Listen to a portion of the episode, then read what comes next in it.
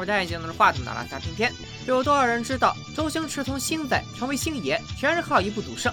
在王晶拍摄的《赌神》大获成功以后，香港另一位鬼才导演刘镇伟也跟了一波风，把赌片和当时火热的特异功能结合起来，拍出了《赌圣》。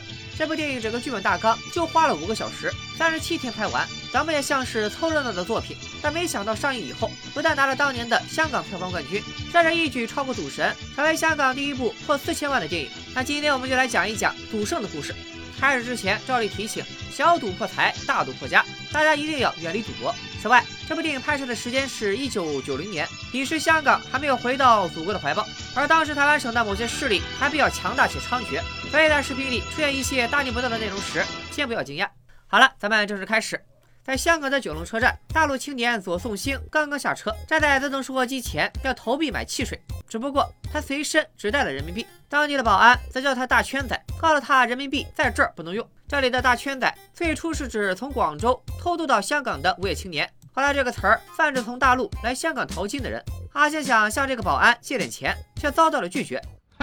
香港人都自身难保了，哪有闲工夫帮你啊？这句话也说明了香港人的困境，以及对大陆人的复杂态度。得益于大英祖传的搅屎棍功夫，部分香港人已经淡化了对中国的国民认同。突如而来的回归让他们慌了神，所以这里的保安会说一句“香港人自身难保”。这种对于大陆复杂的感情，在那些年的香港电影中经历了一个有趣的变化。对这个话题感兴趣的话，可以在弹幕里扣个一。人要是多，咱们可以出一期私言片语，单独聊一聊。说回剧情。保安把左颂星当做没见过世面的土包子，不但不借钱，还让他去求贩卖机。可没想到贩卖机居然真的掉出了一罐饮料，这可不是抱着机器晃出来的，而是阿星有特异功能。他这次来香港是要投奔自己的三叔。阿星来到了三叔家的地址，却因为不会用对讲门闹了笑话。一个大哥跟男朋友吵架，对方让他说十遍我爱你才给他开门。阿星也有样学样，而此刻的三叔正在和几位邻居打麻将，等不到三叔来接，阿星只好自己来找。他看到报纸上正在通缉一个杀人犯，所以举报自己三叔就是通缉犯，借警察之手找到了三叔。说句题外话，报假警犯法，小朋友们千万不要模仿。三叔本来对阿星的做法很生气，但是接下来的几个意外让他意识到，这个侄子居然有特异功能，能随便透视。隔着墙你看得见的，只要我想看就看得到。我内裤什么颜色？你没穿。我盖着的是什么牌？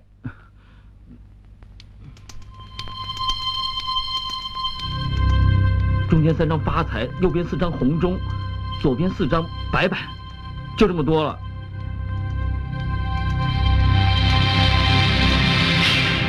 我的妈呀！见此情景，三叔像是见到了宝一样。他本身就是个贪财的赌鬼，自然而然的想到可以用这个能力来赌钱。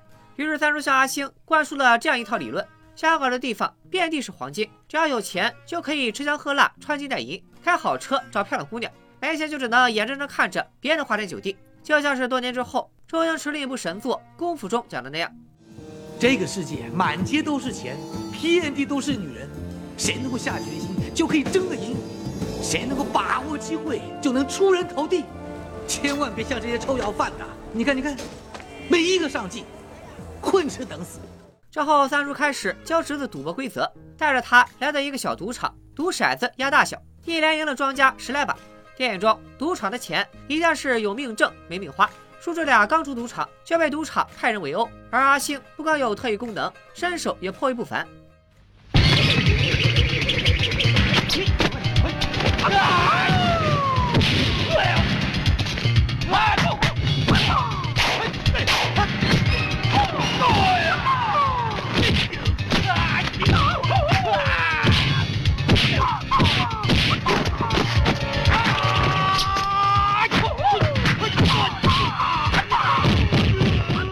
不得不说，周星驰真的是李小龙铁粉，无时无刻不在致敬这位功夫巨星。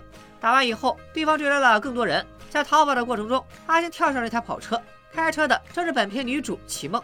启梦并不介意这个操场车还是那位女同志的小伙子，因为他刚刚做掉一个帮派大佬，屁股后边跟着好几辆车追杀他。跑了一会儿，车没油了，阿星和启梦被一群人围了起来。今天死了大哥的心情，我非常的了解。你少废话，哪条道上的？兄弟来自广州。赶紧撵后戏，走！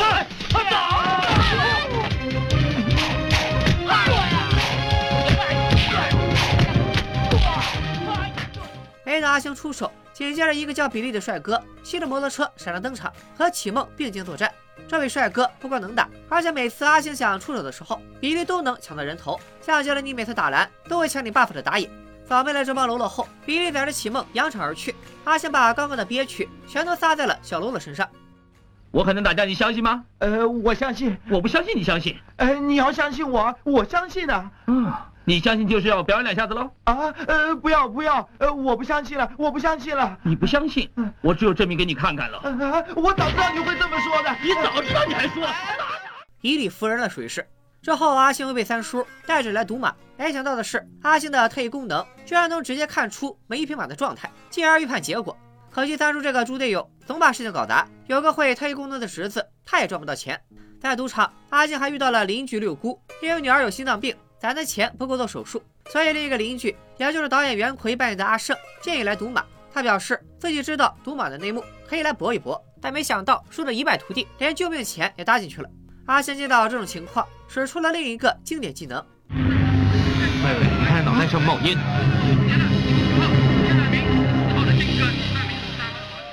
他把马票上的六搓成了七，帮六姑赚够了钱。而接下来，阿星发自内心的劝他不要再赌了，赶快去换钱吧。啊，好，以后不要再赌了。三叔见到这一幕，也想要阿星给自己搓一张中奖票，但这个技能太耗蓝。阿星现在处于 CD 冷却期，下次发动得个把月以后。在这段剧情里，主创借阿星之口说出了想说的话，那就是不要赌，尤其是需要用钱的时候，别想着在赌场赚钱，你可能会血本无归。此时的阿星仍然是个淳朴善良的好青年，对赌博厌恶，对邻居友善。这次他帮了阿胜，下次阿胜帮了他，也算是互帮互助。之后，三叔收到了一封请柬，是香港地头蛇红光发来的，邀请阿星前去一叙。这里秦沛扮演的红光是香港赌王。也是当地有名的黑恶势力。一看这瘸着的双腿和需要助氧器的嗓子，就知道奋斗路上没少挨打。其实和赌神高进死老婆是一个寓意，想表达赌徒赌到最后都没有好下场。左宗兴遇到的启梦和比利，原来都是红光的手下。阿香之前在赌场连赢十把时，比利就在现场，他把这事儿告诉了红光，所以红光邀请阿星前来一见，这让叔侄俩为难了。阿星明白，人家是看上他的特异功能了，可此时他功力尽失，去了怕露馅儿，被剁成肉馅儿。不去吧，又惹不起黑帮。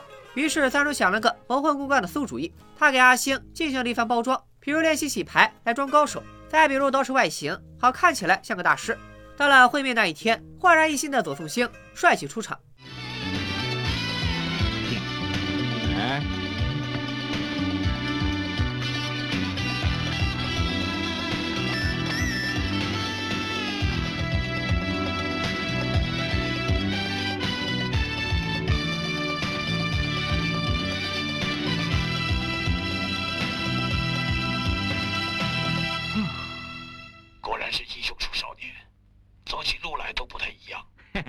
相比于周润发饰演的赌神，周星驰扮演的左颂星没有那份强大的气场，所以刘镇伟玩起了他拿手的无厘头。不知多少人学过这样的慢动作。我反复观摩之后发现，周星驰的这段表演并不是单纯的把动作放慢，而是把整个完整的动作拆解，故意先动手，手部动作结束以后背在身后，再动腿，将无厘头的精神发挥到极致。这里既有对赌神的致敬，也是对《英雄靓仔式》港片角色的一次解构。一股无厘头的风潮即将从这一幕刮起。赌桌上。阿星耍花活，拼命翻车，这叫天女散花，大家发财，金银满屋，家山有福。看到这些 S 没有？这叫化为乌有，什么都没了。只要我自己不尴尬，尴尬的就是别人。黄光心说：“你是不是在演我？”三下五除二就洗出了个双金至尊加皇家同花顺。接着，他给了阿星五十万的筹码，想试试他的本事。可特异功能处于冷却期的阿星，没一会儿就把钱输没了。红光见状，微微一笑，喊启梦再去给阿星拿五十万。这下误打误撞试出了正确密码。从上次的偶遇，阿星就喜欢上了女神。这一次见到启梦，心情一激动，就加上了蓝 buff，特异功能又回来了。于是，在赌桌上大杀四方。观战的红光也看出来了，这小子喜欢启梦。红光想把阿星收入麾下，但是阿星本就不想和红光有牵扯。拒绝了这样提议，而红爷自以为有启梦这根线牵着，也就放心的让阿星离开。可没想到，阿星刚离开，红爷这边的消息就被传给了台湾赌王陈松。刘镇伟饰演的陈松多少有点大病，从不正脸看人，大概这就是没脸见人吧。而赌王大赛下个月就要开始了，届时陈松和红光分别代表台湾地区和香港地区出战。之前他与红光切磋多次，在赌术上始终差那么点赢不了。为了赢得最终的胜利，陈松果断找到了三叔和阿星，抓住三叔贪财的毛病，顺利签下了合约，由阿星在接下来的赌王大赛中代表他出战。大陆人在香港代替台湾出战，两岸三地以这种诡异的形式串联起来。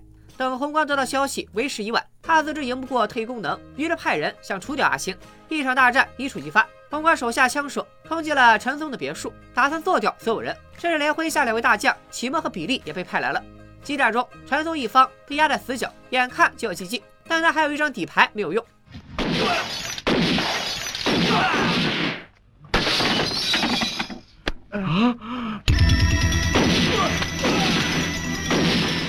原来启梦是陈松的人，看来之前向陈松透露消息的也是他。在女武神的助力下，一行人成功逃出了别墅。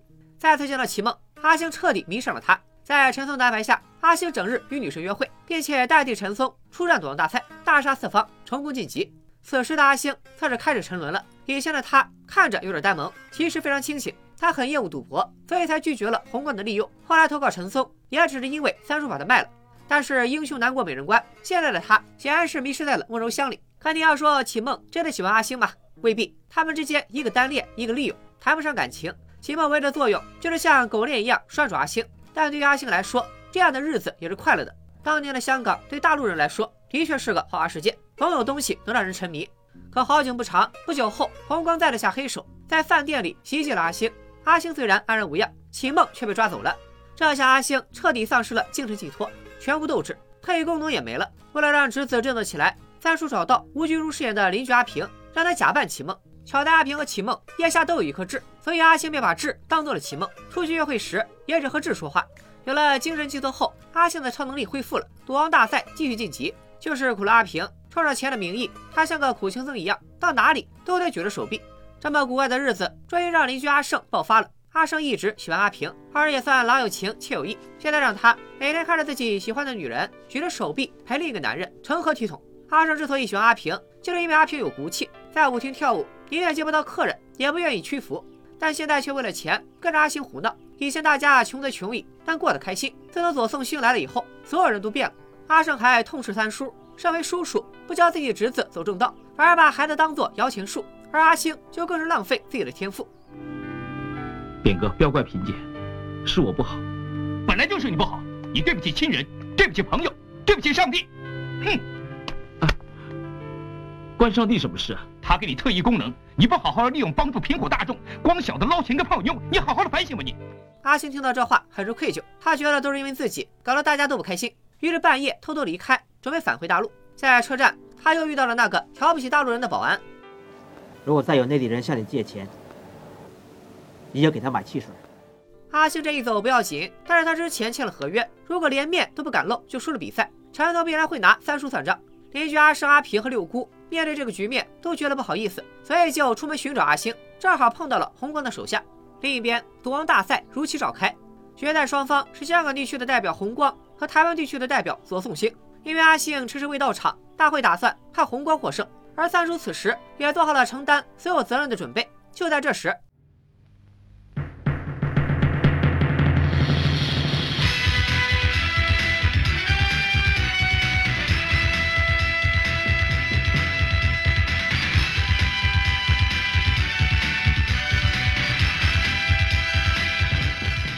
这里有一处小细节，之前三叔刀杀阿星的时候，阿星嫌弃发蜡太臭，坚决不抹。但是这里出场的左颂星是抹了发蜡的，这个细节可能蕴含着这么两重意思：第一重是左颂星从最初的单纯善良，到后来沉迷，再被骂醒，醒来之后，最终还是成了自己讨厌的样子，抹上了曾经讨厌的发蜡，来到赌桌。而这么做的内在原因，便是第二重含义：抹发蜡表示他对三叔的谅解，尽管叔叔拿他当摇钱树，但也真心爱护他，一家人打断骨头还连着筋。他既是侄子和叔叔血浓于水，也暗含祖国和香港血浓于水一家人。总之，此刻左宗宪还是坐到了赌桌前，担起了自己的责任。最终的比赛项目是梭哈，双方各自有一亿筹码。两小时后，筹码多的获胜，一方要是输光了，就直接出局。开战前，红光给阿星塞了一样东西——启梦的耳环，表示启梦在他手里，以此威胁阿星。受此影响，阿星也使不出特异功能，于是便换了一套打法。论赌技，十个阿星也比不上红光，所以他决定拼运气，在刚发出两张牌的时候，就将一亿筹码全部压上。说到底，梭哈就是在比大小。玩家要在每一次发牌的时候，根据自己牌的大小以及对方名牌的大小来计算自己获胜的概率，并且通过对方下注的大小以及对方对自己下注的反应来判断对方的底牌是什么牌，会不会是偷鸡。而随着每一轮发牌，双方的牌力强弱在变化，双方的行动也会随着变化，又要不断的修正自己的推论。总之，这个游戏绝对不是纯靠运气的游戏，需要一定的计算能力、推理能力和复杂的心理博弈。但是如果对手每把都梭哈，那你的选择就只有跟或者不跟。两人全梭的话，也就没有任何技术可言，直接把剩下的牌全部发完比大小，真的就完全靠运气了。而对红哥来说，他明明有赌技上的优势，完全没必要和这个愣头青拼手气，于是果断选择弃牌，开始下一局。所以说，梭哈是一种智慧。你学废了吗？听懂掌声。然而，接下来的牌局，阿西用各种姿势不停的梭哈，黄光也只能一次又一次的放弃，现场气氛也一再推向高潮。大会的规则是两个小时之后看筹码多少。尽管红光每次只出一点底注，亏的不多，但是最终还是会输。老子曾经说过，忍无可忍，无需再忍。在距离比赛结束还有十五分钟的时候，红光果断跟住了一亿。注意，很多观众看到这里以为是红光冲动了，其实不然。这一局阿星的底牌是红桃 A，但红光是看不到的。他只能看到阿星的名牌是一张梅花二，二是这个游戏里最小的点数，而红光的名牌是红桃 Q，底牌是红桃 K，算是非常不错的起手牌，本身点数够大，也有发展成同花顺子，甚至同花顺的可能。因此，无论对方的底牌是啥，红光都有信心跟住阿星的梭哈。所以说，不要以为把把梭哈就一定会赢，因为你早晚会遇到对手的手牌真的很强，会跟你一起梭哈，一次把你全部吃掉，也就是所谓的九赌必输。四张牌发完以后。阿星是梅花二、梅花 A、方片 A，底牌红桃 A，也就是三条 A，而红光是红桃 Q、红桃 J、红桃十，底牌红桃 K，目前啥也不是。拿不到同花，你就死得很难看呢。如果我拿到同花，你的三条 S 不就挂了？这里我们可以看出，一开始红光就是抱着阿星底牌是 A 的心态选择了梭哈，说明他有赢的把握。为啥呢？咱们来分析分析。我估计很少有人解说赌圣的时候会详细分析牌局，那我必须得说一说。目前盘面看上去，阿星的三条 A 远远领先，但其实红光的胜率同样很高。假定阿星最后的牌型就是三条，那红光只要拿到任意一张红桃，就能组成同花。一副扑克一共有十三张红桃，凑齐他已经到手的四张红桃，还剩下九张。此外，因为红光现在是十 G Q K，所以无论是再发一张九，还是再发一张 A，他都能组成顺子，同样比三张大。就算阿星已经有了三张 A，那未发出的牌里还有四张九，一张 A，一共五张牌。九张花加五张顺，减去重合的红桃九，一共十三张赢牌，这个概率已经非常高了。所以扑克界里有这么句话：花顺双抽可压身家。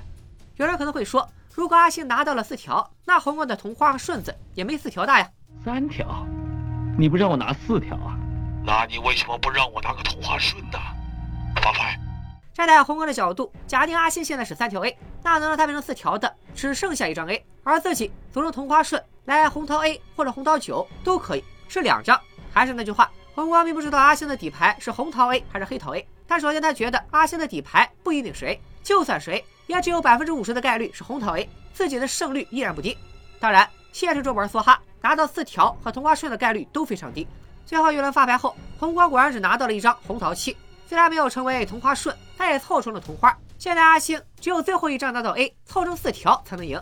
刚才说了。拿到四张的概率是非常低的，果然他只拿到了一张三。于是，在第五张牌亮牌之前，阿星把牌攥在手心开始搓牌。可惜啥也没变，他的超能力并没有恢复。关键时刻，阿平和阿胜闯入会场，在他们身后，女神启梦阔步走来。原来阿平一伙尾随红光的马仔来到了关押启梦的地方，救出了他。见到启梦的那一刻，阿星感到回来了，一切都回来了，自己的技能 CD 好了，蓝也回满了。于是他又重新搓牌。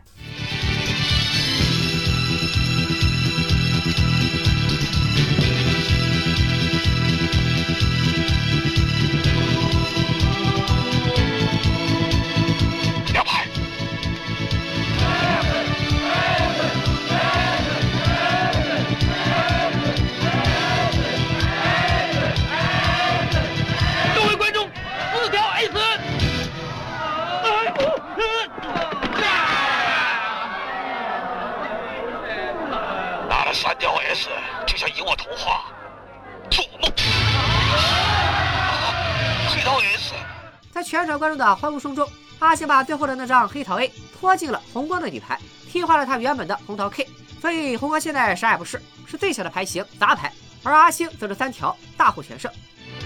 你出老千，是吗？我出老千，你有证据吗？你还我的底牌，我跟你拼了！警卫，抓起来！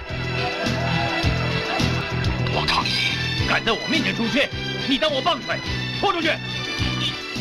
红光这里也是装逼装过头了，你既然胜券在握，早点开始底牌不就好了？现在可好，明知人家作弊，也有苦难辩。最终歇斯底里的红光被赶出现场，这里有两处值得玩味的地方，一个是红光在被架出去时，接应眼神很是复杂。平心而论，红光果然不是什么好东西，但是人家凭赌术，真刀真枪的赢，也算是光明磊落。反而是阿星这种开挂选手不光彩。但你说他可怜吗？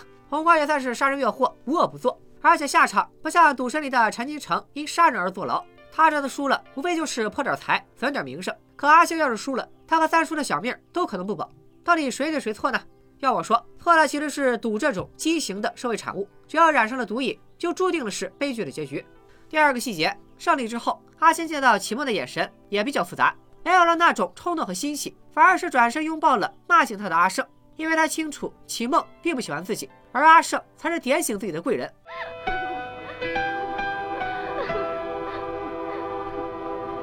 恭喜你！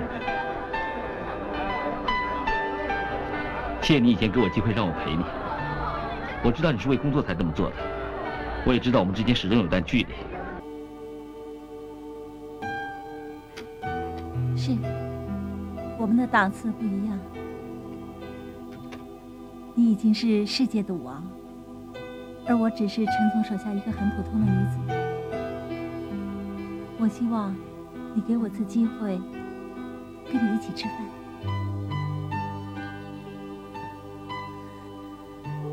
时间、地点、穿什么衣服，中餐还是西餐？这个结尾也很有意思。赌博对人的最大诱惑，就是赢了瞬间光芒万丈，所以就容易忽视输了以后的血本无归。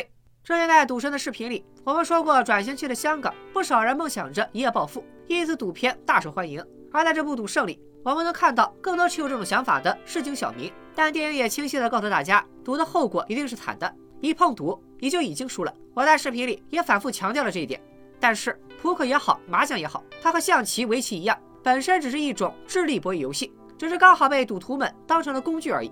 就算没有这些东西，赌徒们也会找其他的工具去赌。换句话说，连饭都吃不起了，还去买彩票，拿自己买房的钱去股市里投机，甚至玩游戏氪几万，只为了充一张 SSR，本质都是在赌博。这种赌徒心态。还是我们应该批判的。回到《赌圣》这部电影，从另一个角度来看，它的成功还包含着两个转变：一个是片中两岸三地关系的调转，另一个是香港电影风格的转变。一般的香港电影中，大圈仔、北佬、北姑这些角色，就好比美剧里的亚洲人和斯拉夫人，大多数不是恶就是弱，再者就是土，整体上反映出港人面对大陆那种居高临下的傲慢视角。在《赌圣》里，依然有这些刻板印象存在。比如随地小便、乱扔垃圾，随时都有拿一条毛巾不停的擦汗等等，甚至于特异功能这个设定，也是香港人对大陆的陌生和畏惧。在他们眼中，特异功能这种东西就是大陆才有的。不过影片中的左颂星秉持良善的初心，能在香港这个花花世界里成长为英雄人物。反观片中的香港人，往往是刻薄、寡淡、短视、唯利是图，成了待拯救的人。这种身份的转变，也是赌圣成功的原因之一。香港社会中认同大陆的人多了起来。至于港片中香港与大陆的关系变化，感兴趣的话，我可以专门做期视频。如果内容比较敏感不好过审，也可以写一篇图文讲一讲。在没有更视频的日子里，大家也可以关注一下我的同名微信公众号“小平说大片”。在那里，我每天都会以图文的形式和大家见面。扯远了，这部电影另一重转变的关键词就是周星驰无厘头。赌圣的成功，一定程度上证明了，在无数孤胆英雄之后，无厘头的草根英雄可能在香港电影里更吃香。赌圣问世后，不但有抄袭的批评。这样的批评不能说空穴来风，但他的成功也说明赌圣有超越前辈的特点，那就是他将主角设定为一个草根。相比于不食人间烟火的赌神高进，一个生活在居民楼里的大陆青年，和邻里产生各种故事，更容易引起观众共鸣。其实赌神也在这样操作，王晶让高进失忆后在基层历险，就是把高高在上的角色拉下神坛给观众看。但相比于纯草根的阿星，还是后者更接地气。而之后星爷电影所塑造的经典角色，无一不是在最底层。翻滚出的草根英雄。另外，刘镇伟和周星驰的搭档，让这部电影充满无厘头的桥段。将严肃的事情嬉笑怒骂的讲出来，把神经病的事儿一本正经的做出来，从而达到一种语义偏离的效果，在引发欢笑的过程中，完成了对严肃说教的解构。对香港电影来说，赌圣不光发掘出了周星驰这样的宝藏，同时也确认了无厘头这种风格真的可以赚钱。据说这部电影原定主角是梁朝伟，但梁朝伟以角色不适合拒绝了。而当时的周星驰虽然已经长了头角，但当年的星仔毕竟没有什么拿得出手的作品，投资方坚决要换一个有票房号召力的演员。最后在导演刘镇伟的坚持下，由周星驰出演左宗兴一角。自此，周星驰这三个字成了香港电影新的票房密码。之后，九一年的《逃学威龙》，九二年的《审死官》，九三年的《唐伯虎点秋香》，连续四年都是票房冠军。而这样的成就，不单是刘镇伟与周星驰所创造的。赌圣的成功还得益于周星驰与吴孟达的组合。他俩在一九八一年相识，当年星爷还只是个跑龙套的，而达叔还欠了一屁股债，那时两人就十分投缘。直到一九八九年的电视剧《盖世豪侠》，他们才第一次合作。不过造就二人成为电影黄金搭档的，正是这部《赌圣》。接下来的十一年里，这对黄金搭档合作了二十多部电影，直到二零零一年的《少林足球》以后，二人再未合作。小时候看这些电影，目光焦点都在星爷身上。仿佛达叔的角色，这就是个无足轻重的绿叶。但后来在观摩，就很服气达叔的演技是真的好，演傻子就是傻子，演恶霸就是恶霸，总是让人又爱又恨。还得服气达叔和周星驰的契合，二人在无厘头搞笑方面的本事相得益彰，可以说只有吴孟达才能接住周星驰的全力发挥，黄金配角名不虚传。后来达叔走了，星爷也不怎么折腾了，那个无厘头的时代，随着香港电影的衰落，仿佛也越来越远。而我们也只能感谢他们曾给大家带来的欢乐。呀，那我先走了，以后有机会再合作吧。好了，就这么决定了。说回到《赌圣》，随着这部电影的大获成功，并且发掘到周星驰和特异功能这两个财富密码以后，另一位鬼才王晶又反手抄了回去，创造了又一部经典港片，那就是由周星驰和刘德华联袂主演的又一部经典赌片《赌侠》。看在星爷的份上，各位观众老爷多少点个赞吧。点赞过八万，咱们就把这个赌系列继续做下去。今天就说到这里，咱们下期再见，拜了个拜。